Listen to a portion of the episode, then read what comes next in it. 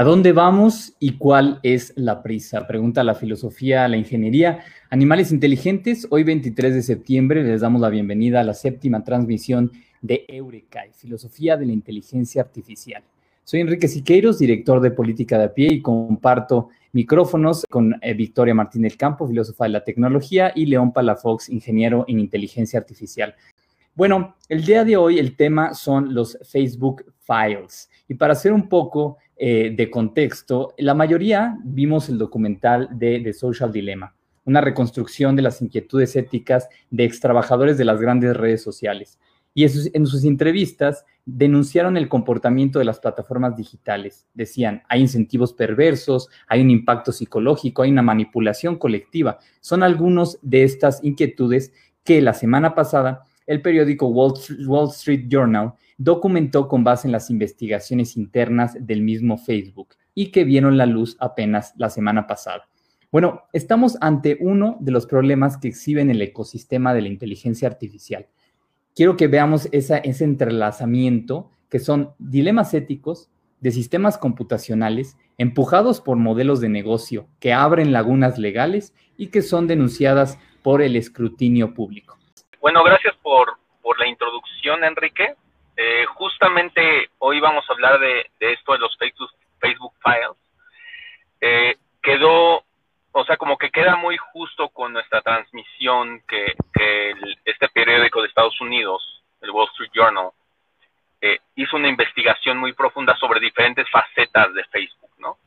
Eh, una de esas facetas fue el tema de cómo afecta la percepción de las chicas especialmente, lo que ponen o no ponen en Instagram, lo que ven o no ven en Instagram.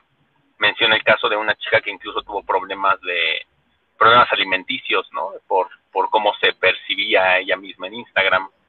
Eh, otro de los otro de los descubrimientos es que bueno hay unas reglas para celebridades y otras reglas para el resto de nosotros, ¿no? Este, básicamente si si alguien muy famoso, entiéndase Neymar, que es el que ellos mencionan, este futbolista brasileño rompe las reglas de Facebook, pues no es sujeto a las mismas restricciones que el resto de nosotros y quizá uno de lo que más nos atañe es justamente el último de los últimos descubrimientos, pues el modelo que utiliza Facebook para hacer sus recomendaciones.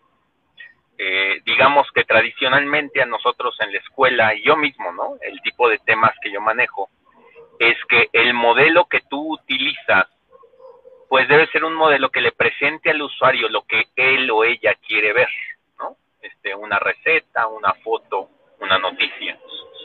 Pero Facebook se dio cuenta que esa estrategia de negocio lo que estaba haciendo es que estuvieran perdiendo, perdiendo audiencia. Porque si bien les presentas lo que quieren ver, pues lo ven y ya, y se van. Pero tú lo que necesitas para vender anuncios es que las personas estén mucho tiempo en la plataforma. Por ahí del 2007 Facebook se da cuenta que las personas están pasando mucho menos tiempo en la plataforma, o sea, es un decrecimiento bastante importante y empiezan a moverle al algoritmo que, se dedica justamente al modelo, ¿no? Que, que, se, que se dedica a colocar los posts. Y en lugar de ponerte lo que quieres ver, te pone lo que te hace, lo que te, te pica los botones, por así decirlo. dices, ah, mira, un antivaxer o un, un pro-Trump o un pro-AMLO, porque Facebook sabe que tú ves eso y vas a comentar. Facebook sabe que tú ves eso y vas a ver el video, vas a ver la nota. Porque a Facebook no le importa que tú estés feliz en la plataforma, le importa que pases mucho tiempo en la plataforma. Y entonces ellos pasaron a, de un índice que busca la satisfacción del usuario a un índice que busca que el usuario esté mucho tiempo en la plataforma. Vale la pena decir que desde el punto de vista de negocio lo lograron. O sea, sí incrementó el tiempo que los usuarios estaban en la plataforma, pero ¿a qué costo, no? eh, uno de los temas que, que ponen es que esto le disparó en la cara, le explotó en la cara a Zuckerberg, que tenía una agenda pro vacunas en el tema del COVID muy fuerte. Decía Facebook tiene que ser un motor para que la gente se vacune.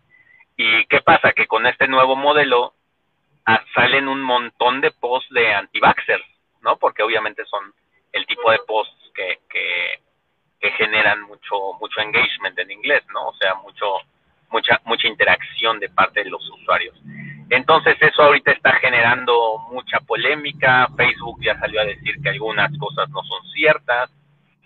Eh, Facebook, eh, el propio CEO de Facebook, ¿no? Acaba de anunciar hoy que, que en un mes, en un mes deja, deja, deja su puesto, o sea, no deja la compañía, deja su puesto, ¿no? Entonces sí, ahorita sí hay así como, como que esta investigación sí se está comentando mucho.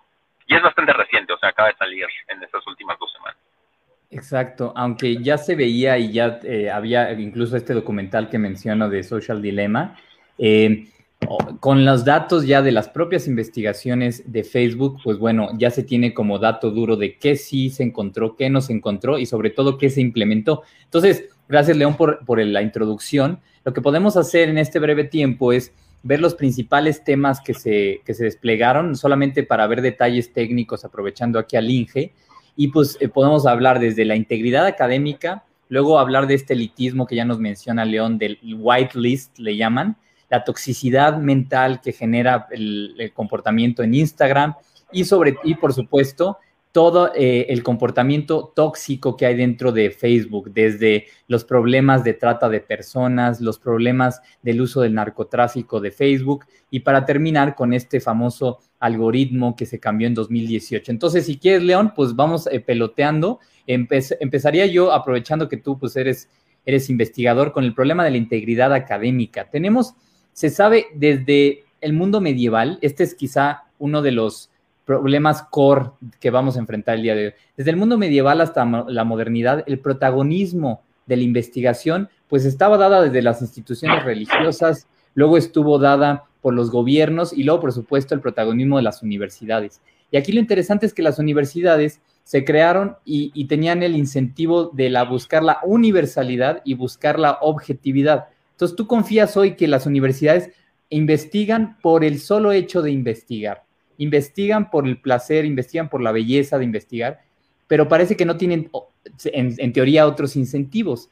El problema es que con la aceleración de la tecnología, las tecnologías exponenciales, hoy el liderazgo se compite también con la industria tecnológica. La industria tecnológica son los que están investigando y aquí entra un choque, un dilema, porque ¿qué incentivos tiene a la hora de investigar una industria, una empresa? Entonces, este es uno de los principales conflictos que vemos con Facebook. Investiga, saca conclusiones, pero a veces son conclusiones que no le benefician. Entonces, tú ves aquí el dilema, eh, Inge, en que tiene que el hecho de que sea Google, Facebook lo que investiguen y no ya no ya no tanto las universidades o no tengan el, liderazgo. O sea, sí sí hay un dilema, eh, es un claro dilema. O sea, o sea, Facebook básicamente lo que ellos encuentran es que mucho tiempo en su plataforma es en detrimento de la salud mental de, las personas, ¿no? De, de, algunas personas. Y pero tu modelo de negocio está basado en que muy, las personas estén mucho tiempo en tu plataforma, o sea, ese es tu modelo de negocio. Es justamente alguien mencionaba el tema de los cigarros, ¿no? O sea, dices, oye, pues, oye, una, una cigarrera que hace, hace investigación para ver si el cigarro causa cáncer, ¿hay, hay conflicto de intereses? Pues sí, seguro, ¿no? Porque si sí causa cáncer, pues pues es, directamente en detrimento a tu modelo de negocio. Eh, sí tenemos, a mí me parece que sí, o sea, sí hay un conflicto de intereses dentro de la empresa, pero como lo menciona, eh, como lo han mencionado varias personas, lo que se debe de hacer es que Facebook sea más abierto en relación a los datos, ¿no? Así, que yo no espero que tu empresa hagas una investigación interna eh, o sea, esperando que sea responsable con respecto a eso, ¿no? O sea, que uno bien lo podría hacer, pero eh, ya sabes que yo soy un poco cínico al respecto. Pero sí decir, oye, Facebook, eh, al menos déjanos ver datos relevantes respecto a ese problema. No, no te estamos pidiendo datos de todos tus usuarios, no te estamos pidiendo datos de, logins, cosas así, pero sí, bueno, si sabemos que hay una población que está siendo sumamente afectada por, por la interacción con la plataforma, pues sí déjanos, déjanos tener acceso a los datos y que la universidad se dedique a eso, ¿no? Es verdad es que eso a Facebook también le ha, le ha este, explotado en la cara un par de veces, o sea, de hecho Cambridge Analytica. Sí, justamente eh, Cambridge Analytica, como ibas a decir, fue... Eh, claro, fue una explosión en la cara que abres tus datos y las universidades pues indagan, ¿no? Y el escrutinio público. Y que esto hablábamos un poco de, de por qué es importante reconocer el ecosistema de la inteligencia artificial. Porque aquí el choque que hay y lo que esperamos es que la iniciativa privada, la sociedad civil, las universidades entren a estos datos que son públicos cuando y eh, hagan la labor de escrutinio. El mismo eh, vicepresidente de Global Affairs de Facebook, y que ya sacó un comunicado eh, el día de ayer o el día de antier, Nick Clerk, pues es lo primero que dice, a ver, nosotros estamos haciendo investigación, eso ya es una muestra de nuestra buena voluntad.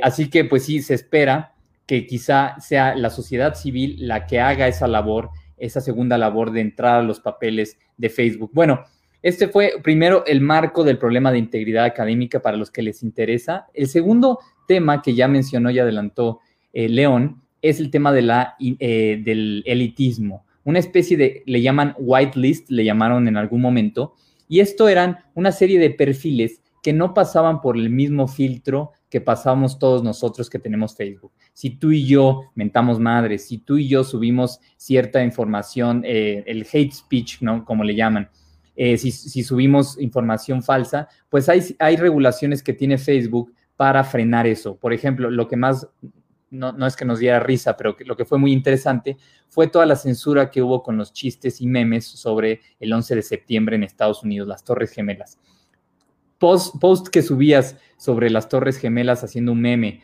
y ya saben, la, creatividad, ¿no? Desde los dos clips y un papelito volando hasta panes y lo que fuera, pues Facebook lo eh, censuraba.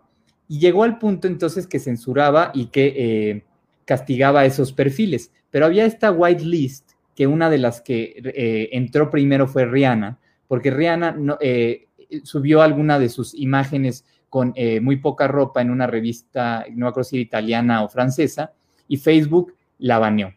Entonces, cuando tú eres Rihanna y tienes tantos millones de seguidores, pues tienes esa musculatura para reclamarle a Facebook. Entonces, ¿qué pasó? Que dijo Facebook, no puedo estar baneando a todos porque hay unas eh, cuentas que me generan demasiada interacción y no me puedo dar ese lujo. Entonces, ¿qué hizo?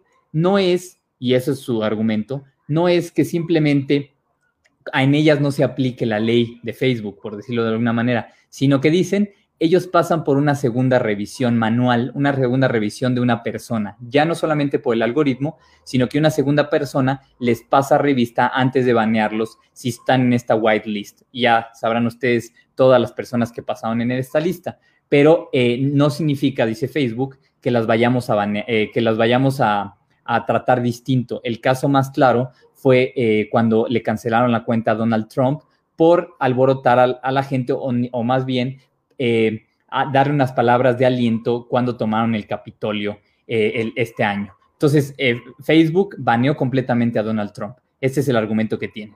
El siguiente tema que también se trata es el de la toxicidad mental.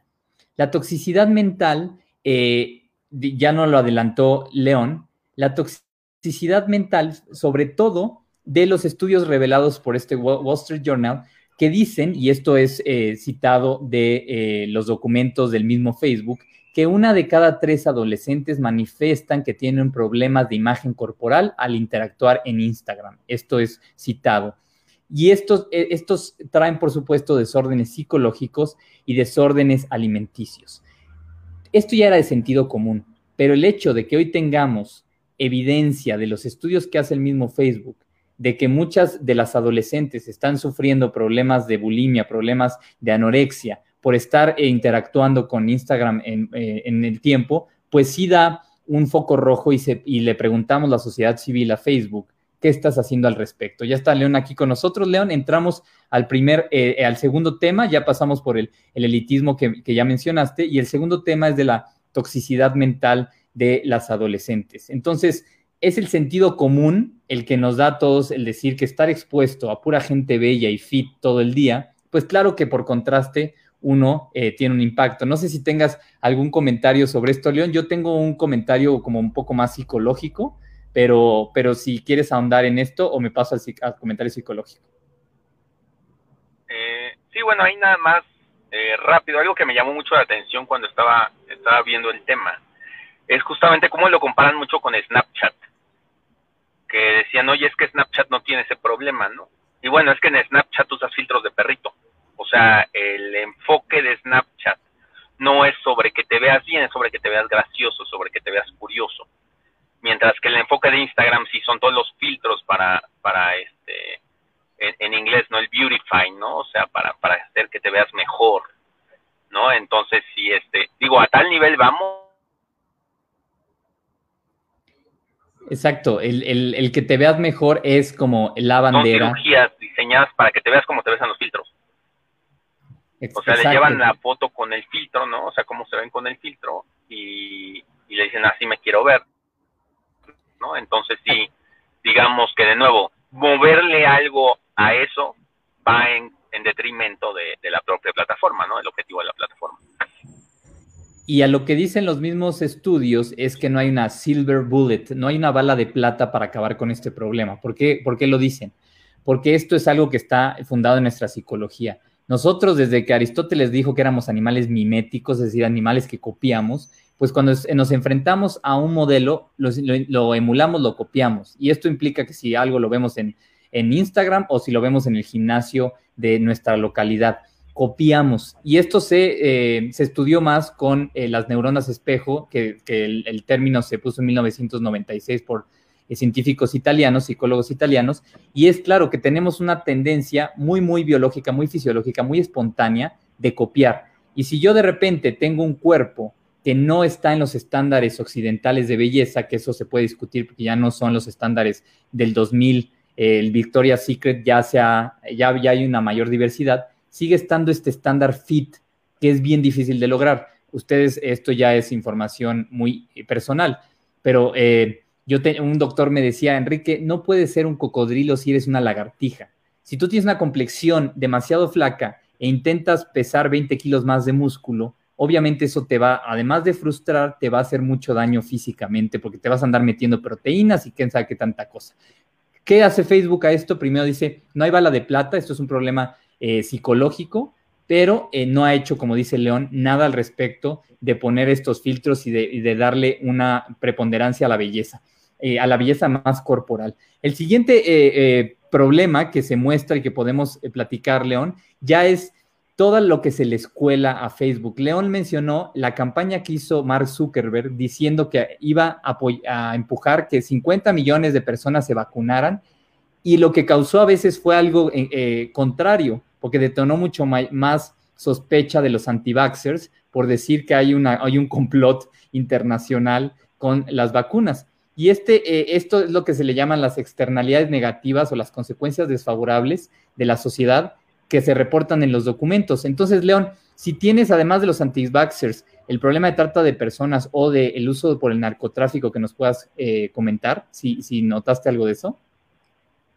Eh, sí, o sea, a mí me llama mucho la atención, de hecho, o sea, y qué, qué bueno que lo discutimos un filósofo y un ingeniero, ¿no? Porque son problemas muy humanos o sea, la trata de persona, el tema de, oye, quieres convencer a alguien para que se vacune y demás.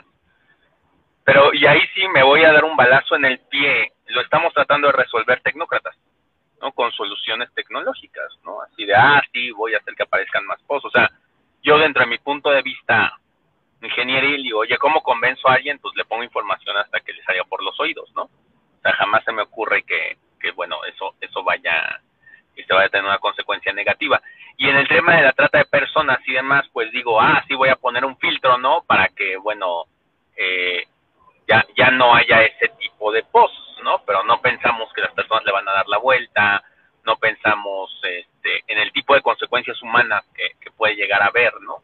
Entonces a mí sí, y yo siempre lo he dicho, o sea, Zuckerberg eh, es una persona muy brillante desde el punto de vista técnico, pero y lo voy a decir aquí en público, o sea, me voy a evidenciar, Zuckerberg sabe muy poco de inteligencia artificial, o sea, lo ha evidenciado en las entrevistas que se le han hecho, o sea, pero bueno, tiene un equipo muy capaz, o sea, Jan LeCon es, es su director de inteligencia artificial, que es una de las personas más eminentes en el tema. Pero, pero ahí como que sí me gustaría mucho saber la, la, la pues la, de dónde viene la estrategia de Facebook, ¿no? O sea, si la, si la estrategia de inteligencia artificial la dicta Mark Zuckerberg, ¿no? Que te dice, oye, sí, es que eventualmente vamos a llegar a detectar el tema de trata de personas, ¿no? Bueno, sí, pero en, tu eventualmente estás teniendo miles cientos de miles de casos de trata de personas a través de tu plataforma. Y el gobierno de Estados Unidos, para bien o para mal, bueno, se garantizó que tú no puedas ser, este, pues no te podamos culpar, ¿no? O sea, no puedas ser, no puedas ser accountable por, por ese tipo de temas, por, que está bien, ¿no? Porque pues, si uno es culpable de todo lo que se pone en su plataforma, pues nadie tendría plataforma. Eh, entonces, pues ahí lo que me parece es, por ejemplo, Facebook tiene mucho dinero. Bueno, si tienes un, estos casos de trata de personas, bueno, trata. O sea, el problema de Facebook es, de, es que dice, bueno, es que es problema de ellos y pues que lo mencionan en los Facebook Files, el tema de la trata, pues también el propio Facebook ayudó a que varias personas eh, fueran rescatadas, ¿no? Eh, o sea, Facebook como plataforma, ¿no? Que NGOs lo detectaron y demás. Bueno, Facebook, tú utiliza tu dinero, ¿no? Porque es lo que dicen, ah, es que al año le damos tantos anuncios gratis a NGOs, ¿no? qué bueno, tienes mucho dinero, le pagas 200 mil dólares al año a tus ingenieros, utiliza un poco de ese dinero pues para ayudar a estas personas que fueron víctimas de la trata, ¿no? O sea, pon, o sea, usa ese brazo, dices, es que no somos una NGO, tampoco eres un periódico y das noticias, ¿no? Oye, es que no somos este, una NGO, tampoco eres una, un, un hub de recursos humanos y, permites que se estén anunciando empleos, ¿no? O sea, bueno, sí, toma un poco, eh, el hecho de que no esté en contra de la ley no significa que no puedas tomar un poco de responsabilidad al respecto. Exacto. Y, porque aquí lo que estamos viendo, y, más o menos, no sé que se escuden, pero lo que lo justifican, es que simplemente hay una condición humana, como mencionas tú, es algo que sucede y ha sucedido en, en buena parte de la historia de la humanidad, pero ¿qué hace Facebook? Lo potencializa. Y, aquí es algo que ya hemos discutido en Eureka y con, Victoria y todo, es que quien llega a tener tanto poder en la sociedad, quien llega a volverse un contrapeso, pues tiene una responsabilidad, como dice el tío Ben. Y aunque Zuckerberg siempre ha puesto esta tensión, sobre todo que hay en el mundo occidental, entre la libertad de expresión y la seguridad y el bienestar de las personas, pues en casos extremos como los que mencionamos de la trata de personas, que sí ha cerrado muchos perfiles, pero la gente los vuelve a abrir, el caso del uso del narcotráfico y de la el reclutamiento de jóvenes por los narcotraficantes, pues también es algo que no ha podido eh, terminar de, resolver, porque dice, argumentan algunos, no ha ido a las causas radicales. Y si quieres pasamos al, último tema, que es no solamente cómo eh, Facebook potencializa, sino que a veces estimula estos comportamientos negativos. Y esto es algo interesante porque en 2018, y esto nos puedes platicar un, poquito más, Facebook, eh, Mark Zuckerberg anunció, y hablando de esto de cómo incentiva ciertos comportamientos, Zuckerberg anunció que modificaría su algoritmo eh, de interacción para privilegiar, y esto nos pegó a los, a los que hacemos de empresa, para privilegiar la interacción social sobre la publicidad de empresas. Esto sonaba muy bien, primero para la sociedad, para los empresarios nos pegó, porque tú ya no, ya lo que hacías era ponías un post en tu página con 100 likes, que en tu página de negocio, y, ese, y antes de este, del 2018, este post le llegaba al 20% de tus, eh, de tus likes, ¿no? A 20 personas. Después de este algoritmo de 2018, solamente llegaba al 2%, es decir, a dos personas. Y entonces lo que sospechamos algunos era, oye, me estás haciendo tener que pagar, pautar la publicación para llegarle a más población, aunque ya me hayan dado like. Y lo que argumentaba eh, Zuckerberg, no, no, lo que estamos haciendo es que haya más premio a la interacción entre personas reales. Ahora, ¿cuál fue el problema, León? Que esta interacción eh, no trajo una interacción como saludable. Tú le, entraste a este, a este tema, yo le, yo le di una buena mordisqueada porque eh, es muy, muy interesante. ¿Qué, sucedió con esta interacción? Ah, y si nos platicas, aprovechando tus expertise, el MSI, el Model of Social Interaction, ¿cómo funciona en esta teoría de redes? Yo más o menos lo mastico un poco, pero a ver si tú nos puedes platicar.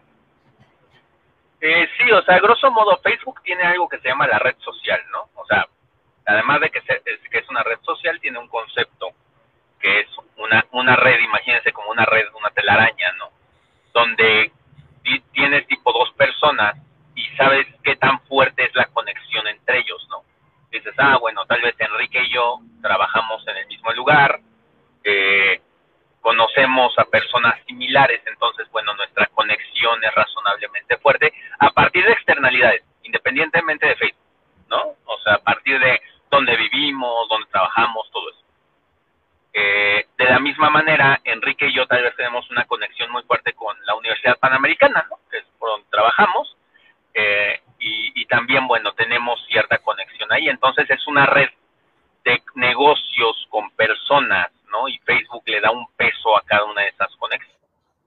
Eh, ese es así más o menos como, es una red de conocimiento, ¿no? Es uno de los temas más fuertes en inteligencia artificial hoy en día. Lo que Facebook se dio cuenta justamente es que, bueno, si tú, tú como empresa, o sea, por ejemplo, a mí me gusta mucho, no sé, para, para no anotarnos un gol, me gusta una marca de zapatos, ¿no? X. Y le doy like a sus posts y demás, pues Facebook va a fomentar, con el algoritmo anterior, Facebook fomentaba que me salían muchos de esos posts, ¿no? Más allá, y, y si había una tienda que se parecía, pues también Facebook me, iba a mostrar anuncios de esta tienda que se parecían pero de nuevo no hay una interacción pues con, Enrique propiamente, ¿no? O sea, hay una interacción con la tienda. Eso es lo que es lo que quería Facebook evitar. Dice, es que yo necesito más tiempo en la plataforma, yo necesito que hablen con las personas que están en la plataforma, ¿no? O sea, yo necesito esa interacción. De nuevo, para que estén más tiempo, para que vean más anuncios, etc. Entonces le mueven al modelo y dicen, a ver, León y Enrique pues medio se conocen, ¿no? Y, medio interactúan y demás pero fíjate que León tiene este compañero, y me voy a autoevidenciar, ¿no? León tiene este compañero con el que fue en la secundaria, que jamás se han hablado, pero yo veo que León, por un usando procesamiento del lenguaje natural, pues esa, eh, no, no le cae bien López Obrador, no, simplemente no le cae bien. Y este compañero de León, él es obradorista. Pues yo Facebook le voy a mostrar a León post de estas personas cercanas a él, que son obradoristas. ¿Por qué? Porque si yo le muestro un anuncio o una noticia de periódico obradorista, pues sí va a interactuar, pero hasta ahí, o sea, va a poner un comentario como, como hay muchos comentarios en las noticias, ¿no? Y hasta ahí. Pero si le pone un post al amigo, es muy probable que el amigo le conteste. Y es muy probable que León, pues como se engancha fácilmente, también le conteste. Y entonces León está teniendo esa necesidad de regresar a la plataforma para ver qué le contestó. ¿Y qué pasa? No, o sea, a mí me pasa que me engancho en discusiones y, y entro mucho, cuando estoy discutiendo entro mucho a la plataforma. Fomentaron eso. Y entonces justamente lo que mencionan, o sea, es un modelo, es un algoritmo que, que en lugar de calificar positivamente conexiones humanas fuertes, califica positivamente conexiones humanas extensas, sea positiva o sea negativa. ¿no? Simplemente califica este tipo de interacciones, ¿no? Eh, e, eso es el MSI, es el índice que dice que tanto están interactuando las personas dentro de la plataforma. Y justamente pues subió, o sea, sí subió con este cambio, pero pues a cambio de toda esa toxicidad que se, que se da. ¿no? Exacto, entonces este MSI, además muy interesante en teoría de redes, cómo mide los grados de interacción por un lado y la cercanía de este nodo, ¿no? Y aquí eh, algo interesante, eh, algo, algo, algo muy interesante aquí es que BuzzFeed, esta, esta red, gracias profesora, eh, esta red que, que o, o, canal de noticias o de, de, interacción, fue el de los primeros que le escribió a Facebook, y esto está documentado, para decirle que el post, a partir del cambio de, de, de, del algoritmo del 2018, el post que más había tenido interacción de, de BuzzFeed había sido 20, uh, 21 things that almost all white people are guilty of saying. Es decir, que el post que más tuvo interacción fue un post que generó eh, conflicto racial. Entonces, ¿y por qué? Y aquí viene una de las cosas que se documentó, porque el, eh, el post y este algoritmo premiaba con 8 likes, por ejemplo, 8, eh, perdón, con 8 puntos, 8 likes, normal. Tú das un like y el algoritmo te premia con un punto. Pero lo interesante de esto y de este modelo de interacción social es que cuando te ponían el emoticón de enojado, te lo premiaba con cinco puntos. Entonces empezaban a viralizar las publicaciones que más generaban controversia, choque, pugna, odio. Y, entonces las publicaciones que más veías eran, por supuesto, fake news, por supuesto, hate speech, por supuesto, Y aquí es donde eh, el escrutinio social le dice a Facebook, ¿por qué estás premiando la interacción más agresiva? Y como bien dices tú, la que más mueve el estómago, la que más te tiene ahí, la que más te engancha. Y este es uno de, las, de los argumentos que le, que, bueno, que le estamos eh, eh, preguntando a, Facebook por qué lo hizo. Y nada más, aprovechando el comentario aquí de Mario Farfán, que el Inge que anda aquí con nosotros, gracias que aunque existen círculos concéntricos de responsabilidad como los que mencionamos, la sociedad civil, el gobierno, eh, la empresa, eh, sí tiene una mayor responsabilidad Facebook por el poder que tiene. O sea, sí es desproporcionada la capacidad de, y ya, ya me pusieron aquí un emoticón enojado, gracias para estimular este programa y que llegue a más gente. Eh, entonces, no sé, León, ¿tú, sabías esto que premiaba más los emoticones de la carita enojada? Este, sí lo había escuchado, fíjate, o sea, sí me acuerdo de haber este, escuchado el tema de los emoticones, que de hecho por eso empezó a, a poner múltiples emoticones y demás, porque el like ya no era un indicador lo suficientemente fuerte. O sea, de hecho los emoticones nacieron, o sea, eso, las reacciones, más allá del emoticón, ves que están las reacciones de Facebook. Sí. Eh, más o menos nacieron cerca de ese tiempo, ¿eh? Y es muy parecido el tema de, por qué nacieron. O sea, básicamente, pues te da, te da más, este, te da más información. Algo había escuchado de los emoticones, sí, sí me acuerdo de, que estaba muy amarrado al, a ese tema de la controversia. Pues sí, y es, y es eh, digo, y también lo denuncian en, Social Dilemma, ¿no? No solamente porque otra vez es lo que más te gatilla a tu afectividad, el, el, odio, no, no, el odio, quizá el, el, enojo, es uno de los motores más fuertes que tenemos en cuestión afectiva, en nuestra, como dirían, economía eh, afectiva. Pues bueno, nos vamos acercando al, al final, León. Eh, el, por supuesto, Facebook sacó su, su contraargumento, la respuesta de Nick Clegg, el vicepresidente de Global Affairs, eh, y, ya sabes, no empieza a argumentar. Primero dice, a ver, estamos frente a un problema muy complejo y todo el mundo lo, claro que lo, aceptamos. Acusa al Wall Street Journal de una mala caracterización, lo acusa de que el que la premisa de fondo de todo el, eh, la publicación de estos eh, documentos por, por este periódico ignora, dice sistemáticamente, y voluntariamente las conclusiones de los estudios. Dice Facebook, no estamos ignorando sistemáticamente y voluntariamente las conclusiones. Simplemente eh, hay una falta de matices en lo que está diciendo, hay unas descontextualizaciones porque solamente sacan la parte más agresiva. No dice, eh, por ejemplo, que desde enero el COVID, eh, la gente que tenía dudas sobre el COVID ha bajado en un 50% según mediciones de Facebook, en este, dice en este texto y dice que es difícil corregir con cambios tan acelerados. Entonces, eh, dice, no estamos ignorando sistemáticamente y voluntariamente nuestros estudios. Y para cerrar esta parte, dice, eh, el hecho de que Facebook esté haciendo estos estudios ya muestra la buena voluntad de la empresa. Entonces, aquí nos comenta Marcelo Torres, gracias por conectarte. Marcelo, las emociones no se experimentan igual entre sujetos y son un continuo. Los emojis generan cajitas que acotan la textura eh, de, lo social. Por supuesto, caricaturizan lo que estoy sintiendo. Quizás León no está sintiendo odio, eh, está sintiendo un poquito de desesperación, frustración frente a, su, eh, a la persona con la que está discutiendo, pero tiene pocas maneras de decirlo. Y entonces lo que mejor encaja es una carita triste y eso hace que el otro piense que ya está enojado caricaturizadamente, ¿no? Entonces, León, no sé si quieras cerrar eh, con algo y ya nos pasamos a la sospecha, perdón, al entusiasmo y la sospecha de nuestro cierre.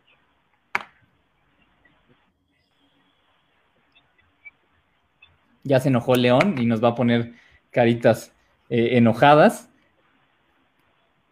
Lo que vamos a hacer en este cierre, y agradezco, agradecemos otra vez a quienes hayan eh, podido conectar e interactuar, es primero siempre hacer un llamado desde la filosofía eh, a un consumo más responsable de redes sociales. A mí me encantaría decirles que las dejáramos y eso que estoy transmitiendo desde Facebook Live. Eh, pero por otro lado, lo que intentamos es siempre mostrar las dos visiones, la visión ingenieril, entusiasta, la visión innovadora, la visión que empuja, que crea, que en este caso si León sigue acá con nosotros nos la va a compartir, y por otro lado, la visión humanista, la visión que sospecha, la visión que observa, la visión que teme a veces de este cambio acelerado y de esta potencia que tiene el mundo ingenieril. Entonces, León, si sigues por allá, dinos tu sospecha y tu entusiasmo frente al poder de Facebook y frente a estos eh, Facebook Files? Sí, claro. Eh, bueno, pues el, ahí empiezo por la sospecha, ahí sí como que me pongo muy del lado de, los humanistas, ¿no? Eh, o sea, Facebook desde su concepción debería haber considerado, o sea, tú dices, oye, quiero hacer una plataforma que le llegue a miles de millones de personas, eh, toma tu responsabilidad como tal, ¿no? O sea, es muy fácil defenderse en, ah, pues yo no soy responsable de todo lo que se pone en la plataforma, y sí, ciertamente es muy difícil ser responsable de lo que postean miles de millones de personas, ¿no? Pero, pero Facebook siempre se cuelga las medallitas, ¿no? Así de, ah, es que este, esta revolución se hizo a través de Facebook y esto se hace a través de Facebook. Bueno, si te vas a colgar las medallas, también toma las responsabilidades, ¿no? O sea, no, no, este, no puedes, no puedes aceptar una y no aceptar las otras, ¿no? Y sus respuestas siempre son muy de, muy de, las de Zuckerberg sobre todo, siempre son muy de cajoncito, ¿no? Así de, ah, bueno, estamos haciendo lo mejor posible y eventualmente con inteligencia artificial lo lograremos. Ahí es como mi sospecha, o sea, yo no veo realmente que Zuckerberg esté tomando pasos, pasos reales para llegar ahí, ¿no? O sea, simplemente no lo está haciendo. Eh, ahora, el entusiasmo, por donde lo veo, es, bueno, lo, lo mencioné un poco, Facebook sí es una herramienta para el bien, o sea, nosotros cuántas veces no hemos contactado personas que, que, a lo mejor nos llevamos muy bien en la escuela y pues por temas de la vida ya no, ¿no? Y por Facebook de repente vemos que, ah, mira, tuvieron un hijo, están viviendo en tal lugar, ¿no? Eh, o sea, Facebook finalmente sí, sí logra su objetivo de conectar, o sea, sí, o sea, yo cuando estaba en Japón me podía mantener en contacto con personas en México, ¿no? Eh, o sea, me parece que esa parte sí es importante y sí me parece que una red social que se enfoque solo a eso, o sea, el problema de Facebook es que ha empezado a hacer mil cosas más, eh, sí es algo, algo que ofrece mucho, mucho valor, ¿no? Entonces quizá ahí sí la, la máxima de menos es más, ¿no? O sea, ¿para qué poner eh, post del trabajo? ¿Para qué poner este, noticias inclusive, ¿no? O sea, limítate a lo que eres bueno, o sea, hacer una, una red social y, y justamente que no te contacte nadie que tú no hayas aprobado, ¿no? Que también es un poquito de responsabilidad nosotros. Eh, o sea, pues solamente personas que están aquí o, hay personas que le dan acepta quien sea, ¿no? Y bueno, ya tu feed se llena de, temas que no quieres, pero sí ahí, o sea, sí veo de parte de la comunidad, o sea, el hecho que el Wall Street Journal haya hecho esto y la comunidad tecnológica, pues sí haya respondido como uno lo esperaría, ¿no? O sea, con indignación. O sea, inclusive yo mismo, ¿no? Que por lo general soy muy pro tecnología y soy bastante cínico, ¿no? Eh, me parece que ahí sí, bueno, esa es mi esperanza, ¿no? O sea, que sí, sí, sí existe la voluntad. Pues yo aquí sí no, no pude preparar algo, eh, aprovechando el, comentario de, Mario Farfán, eh, the right of, speech is different to the right of reach. Eh, es uno de los problemas que le, que le, ponen aquí, o sea, si la libertad de expresión es igual que la libertad de alcance, y aquí en este caso, pues la libertad de alcance de Facebook, pues es, es, es, enorme y eso es lo que hay que pues sí, hay que evaluar éticamente y luego eh, evaluar eh, legislativa o jurídicamente. Pues yo me quedo con la sospecha de que no somos tan racionales, entonces este poder tecnológico hace que burbuje más la condición humana y el problema es que estamos amarrados. Eh, ya lo mencionaste, la, la capacidad de conectarnos, pues nos ha hecho también dependientes de esa conexión. Y hoy, sobre todo con el confinamiento, pues esta es la herramienta que tenemos no solo para compartir las ideas, para interactuar, para encontrar a una persona, eh, las herramientas eh, que tenemos para encontrar trabajo, para divulgar. Ahorita que eh, estamos en el proceso empresarial aquí en Política de a pie, en Retor, pues este es el lugar en el que hacemos negocio también. Entonces, por más de que me encantaría cerrar por completo e irme como Turó, que, que, platica en el texto La vida en las montañas de Walden, que me encantaría irme a la montaña y dejar esto, pues no, porque esto es lo que también me da trabajo. Así que la sospecha es que estamos amarrados y que somos bien irracionales. Es bien difícil. Voy a tomar nada más 25 minutos de Facebook al día y no me voy a encabronar. Eh, dice Mario Farfán que abra OnlyFans. No voy a abrir OnlyFans porque ya no estoy en esa edad.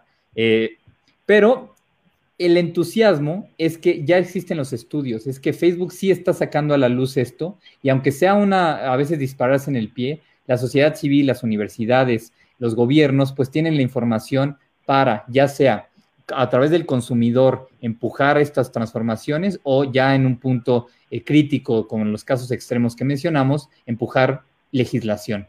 Eh, como tú, León, no soy entusiasta de la legislación porque eh, inhibe y obstaculiza la innovación, pero en casos extremos es necesaria. León, te agradezco mucho el, el rato. Mandamos un saludote a Ana Victoria, que esta vez no pudo estar con nosotros, pero que en la siguiente aquí andará poniéndole objeciones a los ingenieros. Y eh, como saben, puede seguir eh, Política de a pie en redes. Y eh, amigos, esto fue Eurekai, Filosofía de la Inteligencia Artificial. Ahorita tengo que poner una, una cortinilla, pero esto del multitask es complicado.